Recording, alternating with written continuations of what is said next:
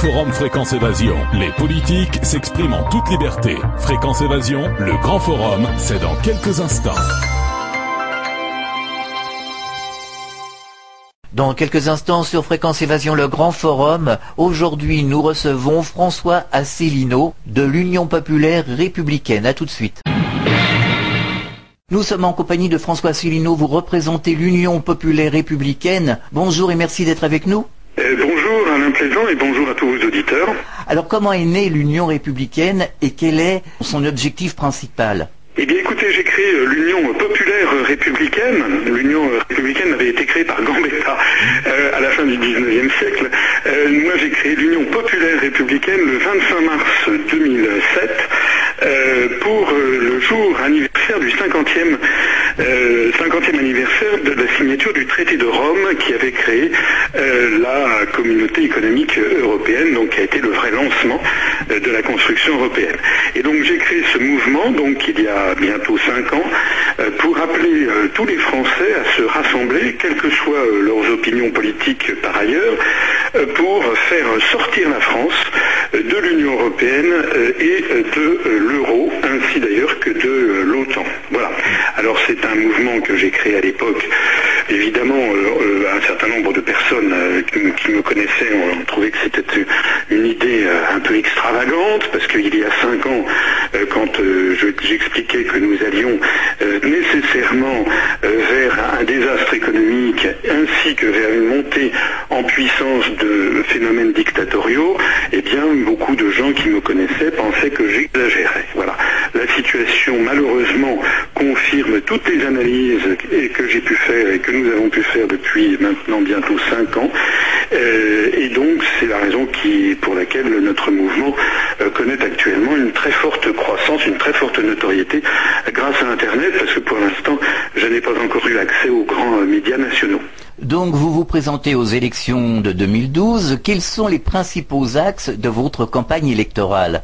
Eh bien, euh, tout d'abord, ce que nous voulons, c'est imposer dans le débat politique français euh, que l'on parle enfin des vrais sujets puisque euh, je sais que lorsque certains de vos auditeurs vont m'écouter, vont m'entendre, ils vont se dire comment ça, comment est-il possible de sortir de l'Union européenne, quelle extravagance, c'est quelque chose qui n'est pas possible.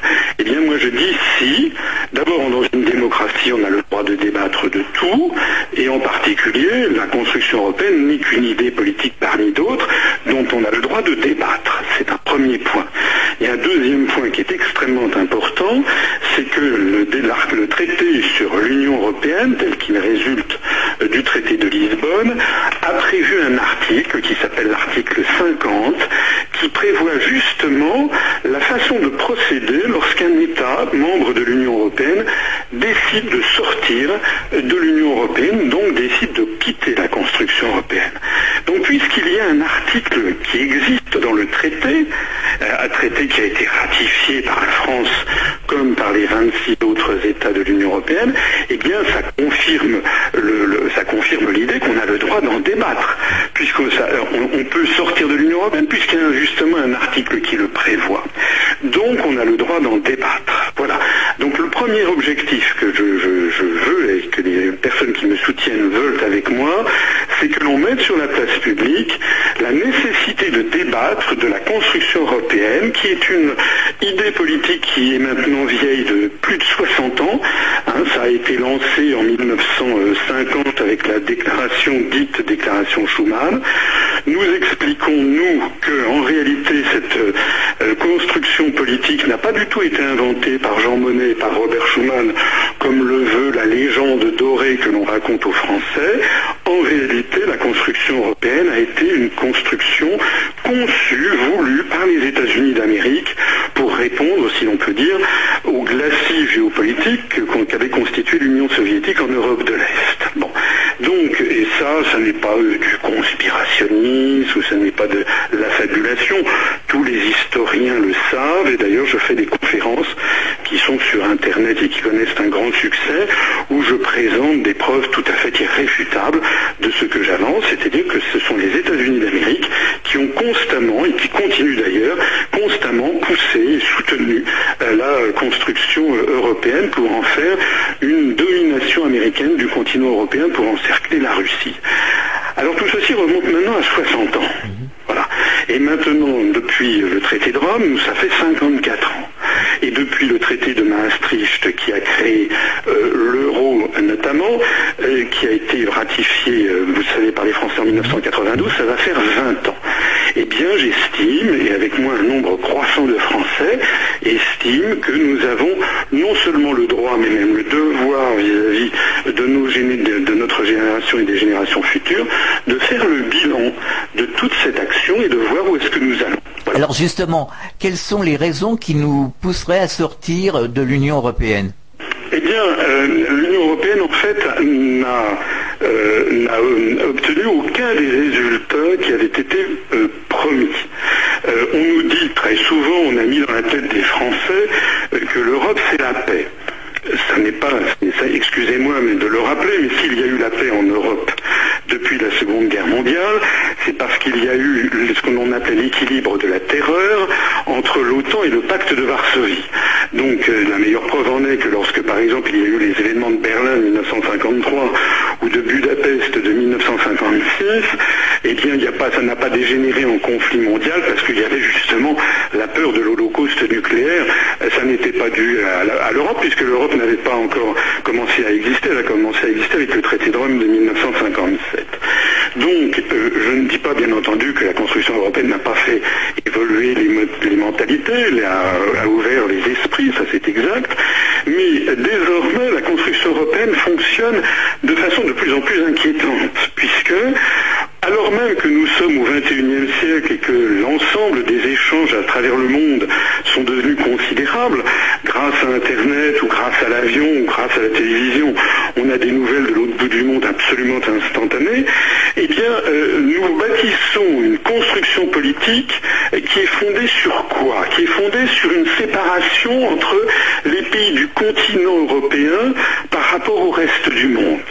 Eh bien ça c'est très dangereux parce que ça nous entraîne directement vers la théorie euh, que souhaitent euh, certains, euh, certains idéologues de l'OTAN et, des États-Unis entraîner vers le choc des civilisations. Donc nous nous disons attention, la construction européenne qui se voulait une œuvre de paix est en train de devenir une œuvre de guerre et on le voit de plus en plus puisque les armées des pays européens sont désormais main dans la main avec l'OTAN pour aller bombarder l'Afghanistan, pour aller bombarder, faire des bombardements humanitaires en Libye, pour aller de plus en plus mener des guerres qui sont des guerres que nous estimons être des guerres néocoloniales. Alors un exemple, quel statut donner à la France en cas de sortie euh, de l'Union européenne?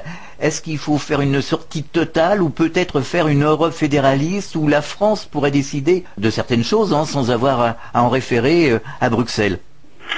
D'abord, ce qu'il faut bien préciser aussi, c'est que je voudrais tordre le cou à une autre idée reçue, de parler du slogan L'Europe c'est la paix, alors qu'en fait on est de plus en plus entraîné vers des phénomènes guerriers. Il y a, un autre thème habituel de la propagande qui est de dire mais si nous sortons de l'Europe, la France va être totalement isolée et on est beaucoup trop petit face au monde extérieur. Alors ça c'est une idée qui est quand même complètement saugrenue, qui est même stupide, puisque si la France sort de l'Union européenne, elle ne va pas devenir la Corée du Nord. Eh, écoutez, regardez la, Suisse, nos voisins suisses, ou bien la Norvège. Ce sont deux pays européens qui ont refusé d'entrer dans l'Union européenne et qui se trouvent d'ailleurs être parmi les pays du monde, les deux pays du monde où l'on vit le mieux d'après les statistiques du programme des Nations Unies pour le développement. Bon, la Suisse n'est pas un pays fermé sur le monde, mais il ne faut pas exagérer. Alors si la France sort de l'Union européenne, mais ma foi, elle restera liée à l'ensemble du monde. Elle restera membre permanent du Conseil de sécurité des Unies.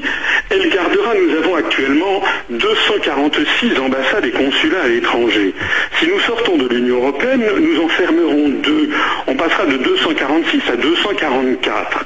Donc, euh, vous voyez bien que nous resterons dans des contacts innombrables avec le reste du monde, par d'ailleurs des traités internationaux, des traités bilatéraux, les échanges commerciaux avec d'autres, avec les entreprises euh, plurinationales. Par exemple, Airbus, Airbus, comme vous le savez, n'est absolument pas un résultat de la construction européenne. C'est une construction, c'est un, c'est un consortium qui s'est bâti à la fin des années 60, sur la volonté d'ailleurs de Charles de Gaulle, pour nous industrielle avec l'Allemagne et l'Angleterre, et euh, qui a mené donc au consortium Airbus, qui est un consortium international qui n'a strictement aucun rapport avec les institutions de, Bruxelles.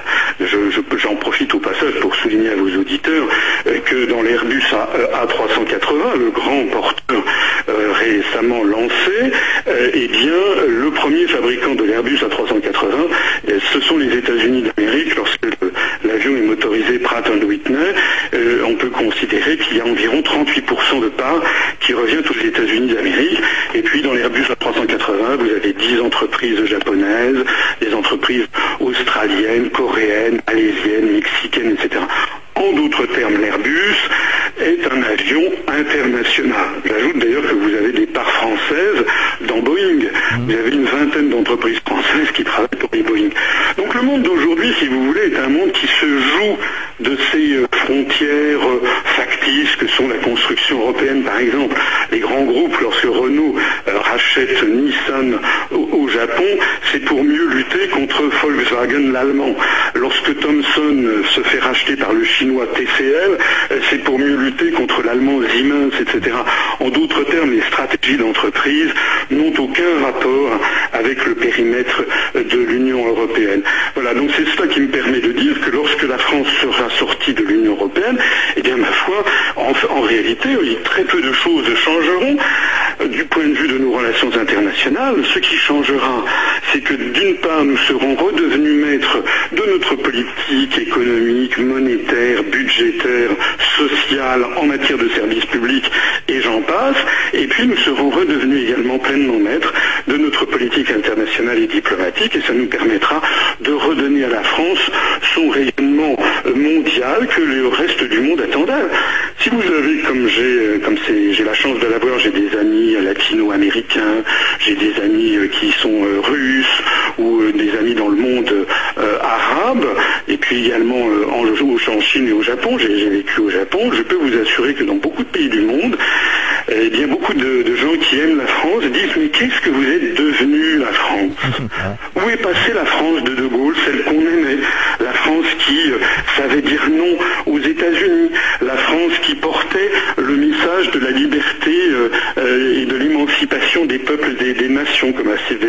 su le faire De Gaulle, par exemple, dans son discours de Phnom Penh de 1966, ou bien dans son discours de Brazzaville euh, antérieurement.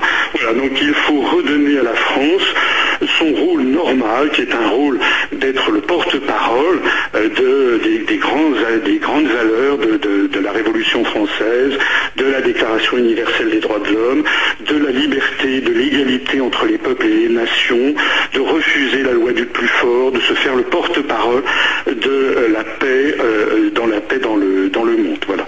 Je signale également à vos auditeurs que si nous sortons de l'Union européenne, il restera toujours au sein même du continent européen d'autres instances de concertation, et notamment le Conseil de l'Europe, qui est une dont on parle peu, qui n'a rien à voir avec les institutions euh, de Bruxelles et de Francfort, le Conseil de l'Europe qui réunit, euh, c'est un qui se rassemble d'ailleurs à Strasbourg, et où on trouve tous les pays d'Europe, à l'exception de la Biélorussie, mais donc on y trouve la Russie, la Suisse, la Norvège, l'Islande, euh, l'Ukraine, donc tous les pays du continent européen qui se rassemblent au sein du Conseil de l'Europe pour, pour discuter euh, de sujets politiques communs, sans que pour autant ça n'ait euh, vocation, comme a vocation l'Union européenne, à se transformer en une dictature des marchés et à la disparition de la démocratie en France et dans les pays de, de l'Union. Alors quand vous dites euh, que la France doit sortir de l'Union européenne, est-ce que certains ne font pas le parallèle avec le Front National? Alors effectivement, c'est une des, objections que souvent on, nous envoie euh, à la figure, c'est on nous dit ah vous voulez sortir de l'Europe, vous êtes d'extrême droite. Alors c'est effectivement un gros problème que nous avons, à quoi nous répondons plusieurs choses. D'abord, euh, j'invite auditeurs incrédules à le vérifier de leurs propres yeux. Il faut qu'ils aillent sur le site du Front National, faut qu'ils aillent également euh, vérifier sur notre site à nous, nous avons fait des analyses. Le Front National ne propose absolument pas de sortir de l'Union européenne. Les médias, les grands médias veulent le faire croire. Ça n'est pas vrai. Le Front National ne le propose pas. Il ne propose d'ailleurs même pas les dernières déclarations en date de Mme Le Pen et de M. Alliot montre qu'il ne propose même pas vraiment de sortir de l'euro. Il trouve des formules ambiguës pour expliquer qu'on va attendre que l'euro explose de lui-même. Tout ça n'est pas très raisonnable. En attendant, je précise que le Front National, pas plus d'ailleurs que M. Mélenchon ou que M. Dupont-Aignan ou que quiconque d'autre, n'explique aux Français ce que moi j'explique, c'est-à-dire qu'il y a un article dans le traité de l'Union européenne qui s'appelle l'article 50, qui a pour justement d'expliquer comment un État peut sortir de l'Union européenne. Donc ça c'est le premier point. Puis un deuxième point qui est plus important encore, c'est que depuis 1983, qui a été médiatisé, qui a été orchestré, la médiatisation du Front National de façon délibérée par M. Mitterrand, M. Attali et puis un certain nombre de grands propriétaires de grands médias en France, eh bien on a voulu faire croire aux Français défendre l'intérêt national, c'est-à-dire l'intérêt du peuple français, c'était forcément être d'extrême droite. On a mis dans la tête d'une grande partie de la population euh, que euh, c'était quelque chose qui était, euh, qui était mal, qui était mal en soi, et puis on a mis dans la tête de la population une espèce d'équation, d'équivalence. Le drapeau bleu, blanc, rouge, et eh bien finalement c'est un peu avoir les, comment dirais-je, avoir un regard favorable, porter un regard, dis-moi pas trop défavorable sur le troisième Reich, et ça c'est ça c'est dû au fameux dérapage de M. Le Pen qui très régulièrement a fait des dérapages tout à fait scandaleux pour assimiler le drapeau bleu-blanc-rouge euh, à, des idées d'extrême droite et, des, idées, euh, des idées affreuses. Alors tout ceci a marché, mais c'était un processus de propagande que les Américains d'ailleurs ont parfaitement euh, décrit, qui s'appelle la reverse psychologie, c'est-à-dire que pour combattre une idée, eh bien il suffit de la faire porter par quelqu'un qui suscite une antipathie dans 80% de la population. Voilà. Et c'est comme ça que ça marche depuis maintenant 28 ans, hein, depuis 1983, ça va faire 29 ans. Euh, eh bien, euh, lorsque l'on veut, lorsque l'on veut pourrir un débat, lorsque l'on veut qu'un débat n'ait pas lieu, eh bien, il suffit que ce soit M. Le Pen ou sa fille Madame Le Pen ou son gendre M. Alliot, puisque vous savez que c'est un parti où il y a le, népotisme le plus extraordinaire qui se développe, c'est toute la famille, il y a même la petite fille qui est sur le coup, eh bien, on fait porter ces idées par le Front National. Voilà. Alors, euh, on déjà en 92, n'est-ce pas On avait dit, bah, ceux qui voulaient voter non à Maastricht, ah bah vous allez voter comme le Front National. Ça a marché malheureusement. En 2005, au moment de la Constitution européenne, il y a de nouveau l'argument qui a dit, ah vous ne pouvez pas voter non comme le Front National. Bon, heureusement, il y avait des forces venues de tous les horizons politiques, notamment M. Fabius euh, du Parti Socialiste qui avait appelé à voter non. Donc l'argument s'est émoussé en 2005. Et nous, nous sommes là cette, cette, cette affirmation. Nous, nous sommes porteurs de valeurs qui sont celles du Conseil national de la résistance de 1944. J'ai présenté le 3 décembre un programme présidentiel qui a été très très bien accueilli par beaucoup, par tous nos, adhérents. Nous avons quand même déjà plus d'un millier d'adhérents et nous avons des adhésions qui nous parviennent tous les jours, ce qui est un tour de force puisque je ne suis sur aucun grand média national. Et nous avons donc un, j'ai présenté un programme qui se fonde sur les grandes valeurs du Conseil national de la résistance de 1944. Et pourquoi? Eh bien parce que le Conseil national de la résistance avait un peu été confronté un peu au même problème que nous. Il s'agissait de rendre à la France sa liberté et sa souveraineté qui lui avait été volée dans des conditions plus dramatiques, je reconnais, euh, que les traités européens. Bien sûr,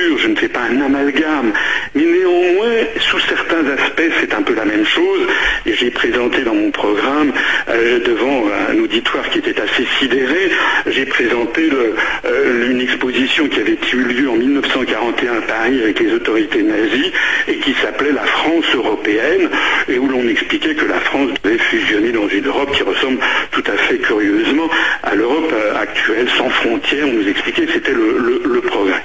Alors j'ai pris modèle sur le du CNR de 1944 parce que ce programme a été avalisé, a, représenté un consensus entre toutes les grandes forces politiques françaises de l'époque qui avaient refusé la soumission à l'étranger. Et donc ça allait depuis l'extrême gauche, et en particulier le Parti communiste français très puissant à l'époque, avec des gens qui étaient des gens de très très très très très importants, qui avaient une grande euh, stature euh, politique et intellectuelle comme Pierre Villon par exemple, et puis ça comportait également euh, des socialistes, le, réseau combat, ça, comportait des, des, gaullistes, ça comportait des catholiques, des chrétiens, ça comportait également des conservateurs, il y avait même également quelques membres d'extrême droite dans le cadre qui, qui, appartenait à la, à la cagoule.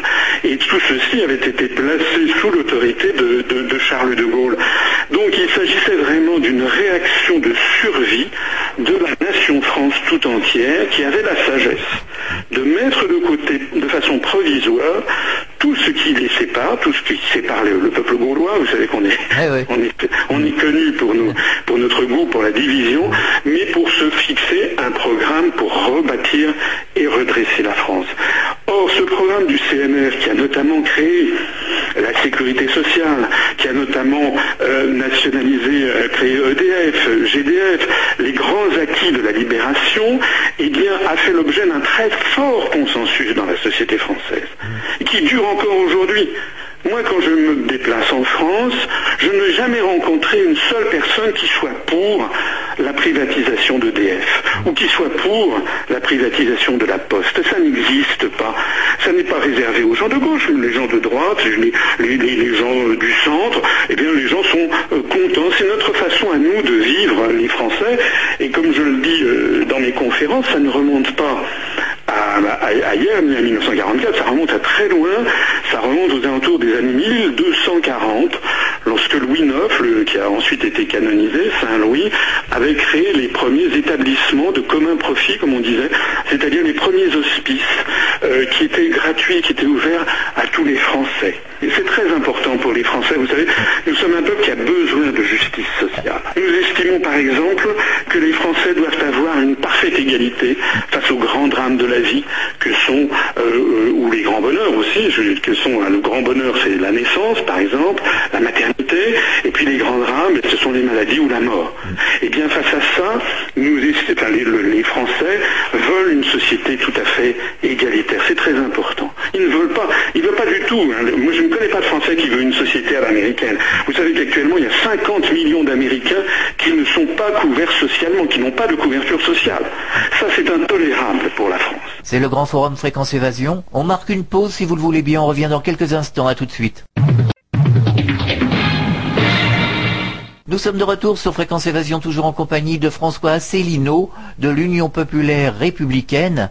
Euh, certains Français nous disent euh, régulièrement que le service public s'est considérablement, sous le règne de Nicolas Sarkozy, dégradé. Mais écoutez, c'est assez normal, puisque euh, le, discours officiel qui est porté par les, par les pouvoirs publics, pas seulement d'ailleurs depuis M. Sarkozy, ça fait maintenant une vingtaine d'années que ça dure, et c'est sous l'influence de Bruxelles, puisque les, ne savent pas ce que décide Bruxelles.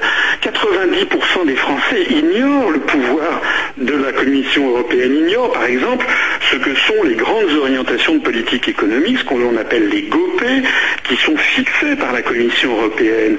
Les Français ignore par exemple le rapport du 8 avril 2003 de M. Klaus Regling, qui était le directeur des affaires économiques et générales, qui a fixé quelle devait être la politique de la France dans tous les domaines économiques et sociaux, quel que soit son gouvernement. Et donc il y a une, volonté délibérée venue de Bruxelles de monter la retraite à 65, 67, 70 ans. Vous avez vu que M. Fillon l'a il y a quelque temps. Alors la gauche, la gauche est aussi hypocrite que la droite, puisque la gauche dit ah c'est pas bien, Monsieur Fillon, Monsieur Sarkozy, vous êtes antisociaux. Mais l'épisode que nous avons vécu à la fin des années 90, lorsque Lionel Jospin était Premier ministre, eh bien, a montré que euh, lorsque la gauche est, au pouvoir, elle ne fait pas mieux, puisque la gauche et la droite ont perdu leur pouvoir. Ils sont obligés désormais aux instructions venues de Bruxelles. Donc, pour ce qui concerne la fonction publique, il faut savoir qu'il y a des instructions continuelles de démanteler les services publics. Hein, d'ailleurs, Bruxelles refuse de parler de services publics Total ou des choses comme ça. Et donc il y a la volonté délibérée de démantibuler ça. On a vu par exemple le, gouvernement Fillon, début 2010, a osé introduire deux banques d'affaires américaines sur le marché du gaz en France qui sont Goldman Sachs et JP Morgan. Moi je considère ça tout à fait scandaleux parce que ces banques n'ont aucune connaissance particulière sur l'industrie gazière et sur l'approvisionnement des particuliers. Et vous imaginez bien que les banques américaines, si elles arrivent sur le marché du gaz en France, ce n'est pas parce qu'elles ont le souci de servir au mieux euh, Madame Dupont qui se trouve à Romorantin. Tout à Elles ne viennent là que pour dégager le maximum de profit. C'est d'ailleurs ce qui se passe, puisque dès que l'on ouvre à la concurrence, à la demande de Bruxelles, tel ou tel marché, dans les semaines, les mois et les années qui suivent, on a des campagnes qui sont orchestrées dans les médias sur le thème Oh, mais les Français, vous ne payez pas du tout le prix du gaz comme vous devriez le payer, c'est beaucoup plus cher que ce que vous pensiez. Oh, mais les Français, vous ne payez pas du tout le prix de l'eau, ce que vous devriez payer, c'est beaucoup plus cher que ce que vous pensez. Et puis, on va nous faire le coup pour et on nous a déjà fait le coup pour les, autoroutes. C'est-à-dire que l'on privatise des services publics, ou du moins on l'ouvre prétendument à la concurrence, on l'ouvre en fait à des requins qui sont des, grandes euh, banques euh, d'investissement ou des banques, des banques d'affaires qui ne sont là que pour dégager le maximum de, profit. Alors dans tout cet univers, si vous voulez, où les gens sont déboussolés, les Français ne, sont déboussolés, Ne reconnaissent plus leur propre pays, eh bien il est assez naturel euh, qu'il y ait un grand sentiment de découragement qui ait envahi la population, y compris d'ailleurs les fonctionnaires. Moi, je suis moi-même fonctionnaire. Je peux vous assurer qu'au euh, ministère des Finances, comme dans tous les ministères, euh, nous souffrons ben, de, la politique qui a été déterminée, décidée depuis maintenant des années et des années, de restrictions budgétaires continuelles, En 1995, il y a eu le plan Juppé. Les gens ne se le rappellent pas. Eh bien, M. Juppé, Premier ministre, avait décidé déjà de ratiboiser de 8% les budgets de tous les ministères. Ça fait 10 7 ans qu'on ratiboise chaque année un peu plus les budgets des ministères et puis de, tout ce qui va avec, vous savez, les chercheurs, euh, le personnel médical, le personnel hospitalier, ah oui, le personnel enseignant, etc. Ça au motif prétendu que ça nous permette de diminuer le déficit budgétaire. Il y a un petit problème quand même, c'est que plus on taille dans les dépenses, et plus le déficit budgétaire augmente. Alors malheureusement, je n'ai pas le temps sans doute de vous expliquer le phénomène qui se passe derrière, mais c'est quelque chose sur lequel, là aussi, L'un des objets de ma candidature, ça sera aussi de porter sur la place publique ce genre de débat. Monsieur Sarkozy, qui êtes en faveur d'une réduction budgétaire constante, pouvez-vous m'expliquer pourquoi depuis 17 ans qu'on fait l'État de l'État, on n'arrive toujours pas à l'équilibre budgétaire. Ça veut donc bien dire que la dette publique trouve son origine dans d'autres phénomènes et que par ailleurs, on a oublié les enseignements, alors ça c'est un petit peu technique, mais on a un peu oublié les enseignements de l'économiste qui s'appelait Keynes, les Keynésiens, c'est-à-dire qu'à force de diminuer la dépense publique, dans un contexte où par ailleurs l'économie est morose, eh bien on contribue à plonger l'économie en récession, et dans une économie en récession, eh bien les rentrées fiscales diminuent encore plus rapidement. Donc ce sont des phénomènes qui sont complexes. L'économie est une qui d'ailleurs n'est pas une science exacte, c'est une science, euh, une vague science, une science humaine, où il est difficile d'avoir des avis très tranchés parce que toute décision a des effets, des rétro-effets, des actions, des rétroactions. Euh, donc il est difficile de, savoir parfaitement à l'avance ce qui va se passer. Ce qui est sûr en tout cas, c'est que la politique qui est suivie depuis maintenant une quinzaine d'années nous a plongé dans une catastrophe. Alors quelle est votre position sur la sortie du nucléaire, par exemple? Sur la sortie du nucléaire, comme sur euh, d'autres grands débats, euh, j'ai expliqué dans mon, dans mon programme présidentiel que cela fera l'objet, si je suis élu, de grands débats nationaux qui se traduiront à la fin par un référendum. En d'autres termes, je ne prends pas position personnellement au moment de cette campagne sur cette question, pas plus d'ailleurs que sur un autre grand sujet qui remue les passions de certains, qui est la question de l'immigration. Eh ben, J'allais vous en parler justement. Mais, pourquoi je fais ça? Eh bien parce que je, vous rappelle ce que je disais tout à l'heure. Nous, nous nous plaçons dans un cadre de réflexion qui est celui de la France qui doit récupérer sa souveraineté. Tous ces enfants ont besoin de se rassembler provisoirement pour récupérer notre souveraineté et redonner à la France ce qu'elle a toujours été depuis qu'elle s'appelle France, le pays des hommes libres. France, ça veut dire ça. Franck, en France, ça veut dire libre. Hein. donc c'est le pays des hommes libres. Alors pour se libérer, ça n'a pas de soin. Parce que vous imaginez bien qu'il y a des gens qui trouvent intérêt à la situation actuelle. Bien sûr. Les grandes banques, l'oligarchie financière, les, relais d'influence des États-Unis d'Amérique, tout ceci trouve évidemment, qui d'ailleurs sont souvent les propriétaires ou ont, des parts très importantes dans les grands médias, ce qui explique d'ailleurs pourquoi je ne passe pas les grands médias, eh bien, il y a des gens qui trouvent tout à fait intérêt.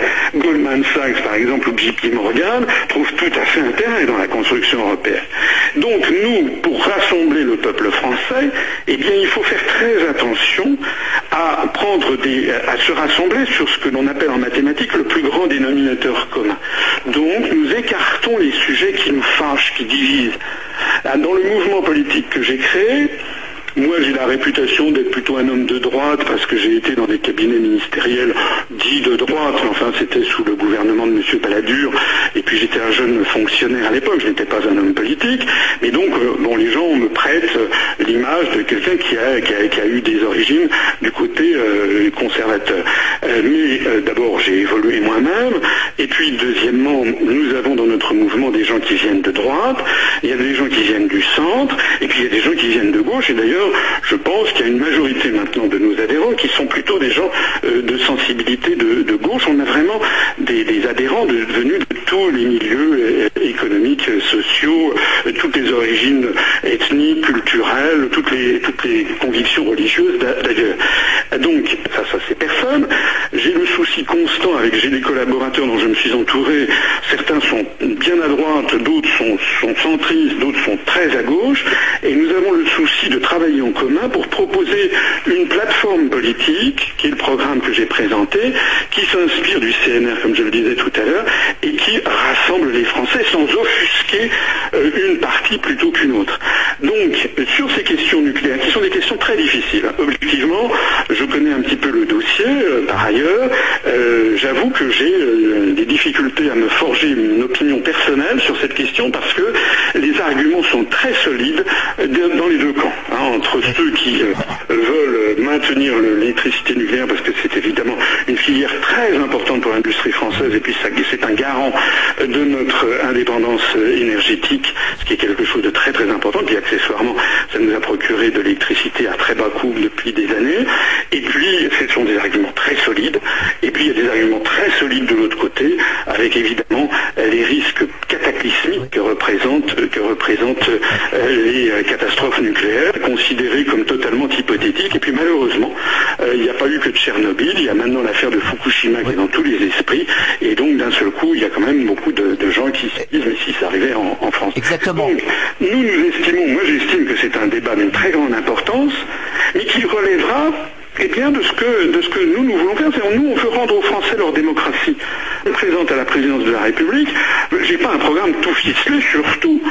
Il faut distinguer dans une élection présidentielle ce qui relève de l'élection présidentielle, c'est-à-dire, comme disait le général de Gaulle, euh, l'homme en charge, l'homme ou la femme, en charge de l'essentiel, c'est-à-dire le destin de la France. Mmh.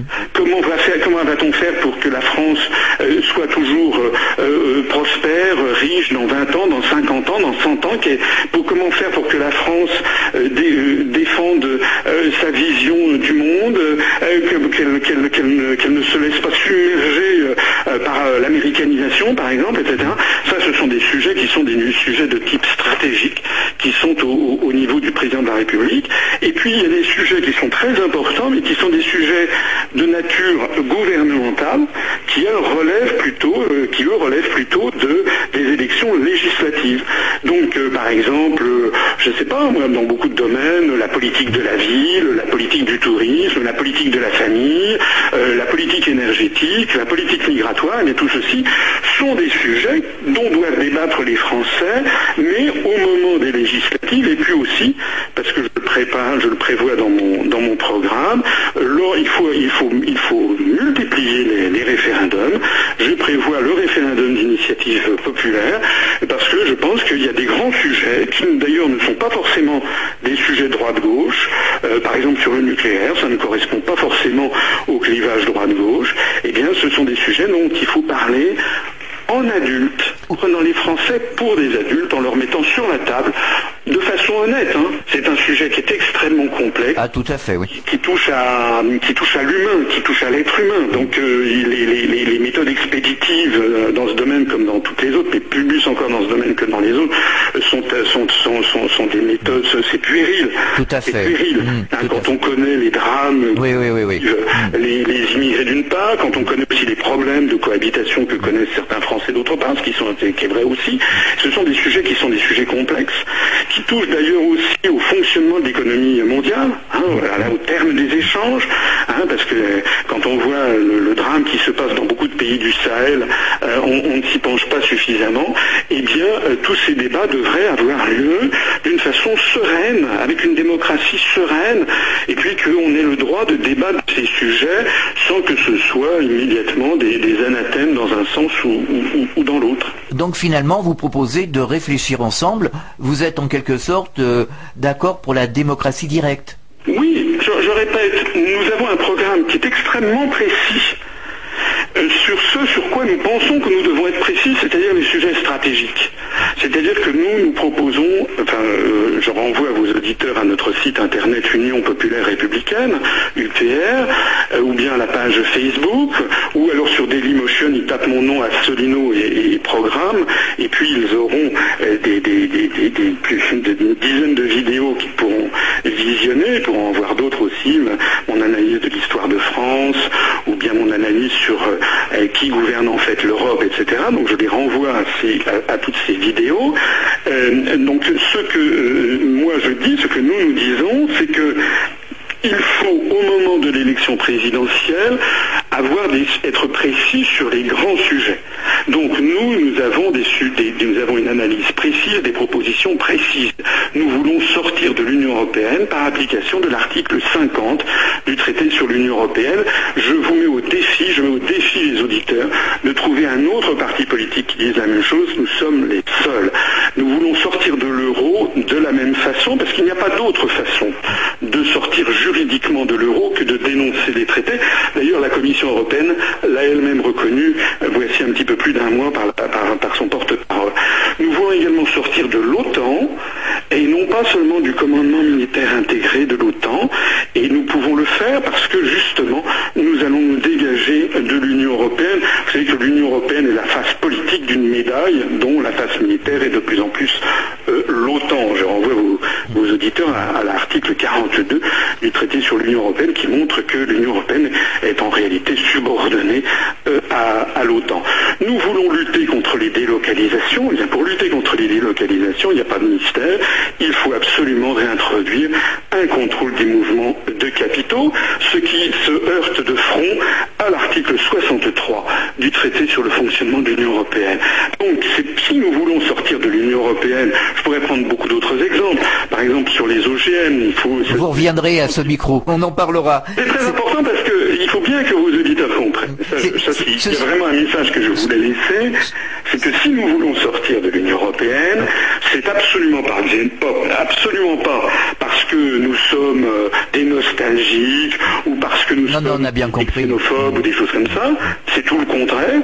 C'est parce que nous voyons le 21e siècle, parce que nous voulons être ouverts sur l'ensemble des pays du monde et non pas nous renfermer dans une espèce de blocos euh, euh, continental qui n'a pas de sens.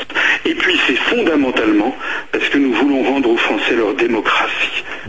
Or, si vous regardez bien les articles les uns après les autres, c'est d'ailleurs ce que j'ai écrit au maire pour essayer d'avoir les 500 parrainages, eh bien, j'ai écrit une lettre que nous remettons à tous les maires que nous rencontrons, c'est justement pour leur montrer article par article pourquoi nous devons sortir de l'Union européenne pour, lutter contre les OGM, pour lutter contre les délocalisations, pour euh, restaurer nos services publics, euh, pour sortir des guerres néocoloniales, etc. À chaque fois, eh il faut contrebattre un article des traités européens. Alors François Asselineau, comment va s'organiser votre campagne? Est-ce que vous allez faire des meetings dans le sud de la France et dans les autres régions? Je suppose que oui. Oui, bien sûr. D'abord, j'ai fait beaucoup de conférences par moi-même depuis bientôt cinq ans, depuis que j'ai créé ce mouvement politique. J'ai parcouru la France pour faire devant des auditoires qui parfois étaient peu nombreux. Il m'est arrivé de parler devant une dizaine de personnes, devant des auditoires qui étaient nombreux. J'ai parlé parfois de, devant 120, 150 personnes, pour d'abord pendant plus de quatre ans expliquer à mes compatriotes ce qui se passait, que j'avais découvert dans les allées du pouvoir que j'ai fréquenté voici maintenant une quinzaine d'années. Alors maintenant, nous passons dans une autre phase qui est la phase de la campagne présidentielle. Donc euh, pour l'instant, euh, nous sommes, nous avons environ 180 sympathisants euh, qui cherchent des parrainages. Mhm. C'est très difficile. Je ne suis pas certain d'y parvenir. Je pense que nous allons pouvoir y parvenir, mais je n'en suis pas sûr parce que malheureusement, nous nous heurtons à, ce à quoi se heurte ce que l'on appelle les petits candidats avec mépris dans les grands médias. Donc nous nous heurtons au fait que beaucoup de maires de petits villages disent ah ben je ne vous connais pas. Et puis quand on commence à leur expliquer qui nous sommes, ils disent ah ben c'est ce que vous disiez tout à l'heure, ah mais vous êtes d'extrême droite parce qu'on veut sortir de l'Europe, donc il faut leur expliquer que ça n'a rien à voir, que ça n'est absolument pas la question, qu'il faut donc progressivement faire un travail de, un petit peu de leur présenter qui nous sommes et surtout leur montrer tout l'intérêt qu'il y a à ce que quelqu'un comme moi qui ait la chance d'avoir été dans les allées du pouvoir, de bien connaître mes dossiers, c'est quelque chose que mon entourage professionnel m'a toujours reconnu, c'est que je, suis quelqu'un de précis, je connais les dossiers, je connais les contraintes économiques, juridiques, financières, et c'est ce qui me permet de, de dire à mes compatriotes, arrêtez de vous faire encore une fois embobiner par les programmes politiques de l'UMP, du PS, de ci ou de ça, euh, qui sont en fait des slogans mais qui ne reposent sur, euh, sur rien. Alors nous avons 180 personnes qui cherchent des parrainages pour l'instant. Nous avons déjà reçu euh, des parrainages. ce ne sont que des promesses, comme vous le savez. On ne peut pas recevoir encore les parrainages proprement dit, puisque ça doit être sur un papier officiel qui n'était mis par le Conseil constitutionnel que quelques semaines avant la date fatidique. Donc nous récoltons en ce moment des promesses. Il faut également avoir 30 départements, 500 parrainages. Ça n'est pas facile. Et donc, euh, si certains de vos auditeurs veulent nous donner un coup de main, j'avoue qu'ils seront euh, plus que bienvenus euh, pour nous aider dans cette, dans cette tâche. Et puis, parallèlement, effectivement, je, compte descendre, pourquoi pas dans le Midi, mais je suis allé dans toutes les provinces, à, Nice ou Toulon, justement ben, faire une réunion publique, présenter le, programme, bien entendu. L'Union populaire républicaine a un site internet. Quelle est son adresse? Alors, il suffit de taper, pour ceux qui ne sont pas très familiers, il suffit de taper Union populaire républicaine sur le moteur de recherche Google, par exemple, et nous arrivons tout de suite en, premier, ou bien ils peuvent également taper UPR, ou bien ils peuvent également taper mon nom, A-2-S-E-L-I-N-E-A-U, Asselineau, François. Euh, et alors notre site c'est www.u-p-r.fr. Ça c'est notre site officiel. Et puis pour les familiers de la page Facebook, euh, du, site du réseau social Facebook, qui peuvent aller euh, sur François Asselineau-Union populaire républicaine. On a une page Facebook qui connaît actuellement depuis maintenant plusieurs mois une croissance de nature exponentielle. Alors on reste évidemment encore modeste par rapport à quelques très grands candidats, mais nous avons déjà euh, un nombre d'inscrits, euh, on est à 3000, 3500 ou 3600 inscrits, on a une vingtaine d'inscrits de plus tous les jours, on reçoit actuellement 7 euh, à 8 adhésions de plus à notre mouvement politique par jour. Je vous dis des vrais chiffres. Hein. Oui, oui. vous savez, je ne suis pas... moi, je ne suis pas un menteur, je ne suis pas un baratineur. Voilà. Il y a des hommes politiques, des femmes politiques qui vous expliquent qu'ils ont des, des milliers, des milliers d'adhérents et et ça. Moi, je sais que c'est difficile à faire. Je sais qu'il est difficile de mobiliser les gens. Je sais que les Français euh, sont... Il y a beaucoup de Français qui ne veulent plus entendre parler de politique parce qu'ils sont dégoûtés. Ah, ça c'est vrai. Ils ont été dégoûtés par 10 ans, 15 ans, 20 ans de mensonges. Et une de mes grandes joies, pour pas dire une de mes grandes fiertés, je vous le dis sans embâge, c'est qu'il y a beaucoup de gens qui euh, euh, sont venus à l'UPR, qui ont adhéré à l'UPR ou qui sont sympathisants de l'UPR et qui nous écrivent en disant Monsieur, vous m'avez redonné le goût la politique, vous m'avez redonné confiance dans la politique, parce que la politique, ça ne doit pas être des jeux, ça ne doit pas être minable, ça ne doit pas s'intéresser à la couleur de la robe de la femme du président de la République, ça ne doit pas s'intéresser à, monsieur, il y a quelques jours, on a appris que M. Hollande avait envoyé ses voeux euh, par, SMS ou par téléphone. Mais franchement, on s'en fiche. Oui, on s'en fiche. C'est pas de la politique, c'est des gadgets. Tout ça, ce sont des choses pour éviter de parler de l'essentiel. Bah, comme aujourd'hui. Nous, parlons de l'essentiel. Comme aujourd'hui. L'essentiel parce qu'il y a un véritable drame qui est en train de se nouer. C'est que la France risque d'être désintégrée et la France risque d'être, euh, comment dirais-je, euh, appauvrie et, pillée euh, dans, les, dans les mois, les années les décennies qui viennent. Il y a vraiment, et les Français l'ont bien compris. Les Français ont bien compris que désormais il y a des choses très graves qui se passent, et ils ont compris que personne ne leur explique exactement ce qui se passe. C'est la raison pour laquelle j'ai pris mon bâton de pèlerin et pour laquelle j'invite mes compatriotes à s'intéresser à l'essentiel. Il faut qu'ils arrêtent, il faut qu'ils arrêtent de regarder la Star Academy ou bien Colanta. Il faut qu'ils se prennent un tout petit peu en charge et qu'ils se disent attention, là c'est du grave c'est très grave ce qui se passe. On est tout à fait d'accord. Je suis redevable de mon action, j'en serai redevable vis-à-vis de mes enfants, de mes petits-enfants. Mes petits-enfants, dans 40 ans, ils, me diront, papa ou maman, qu'est-ce que tu as fait à ce moment-là pour empêcher que la France ne soit euh, détruite? François Asselineau, merci. Nous vous retrouverons une prochaine fois. Bon courage pour cette campagne électorale. Au revoir. Au revoir. À très bientôt pour un autre grand forum.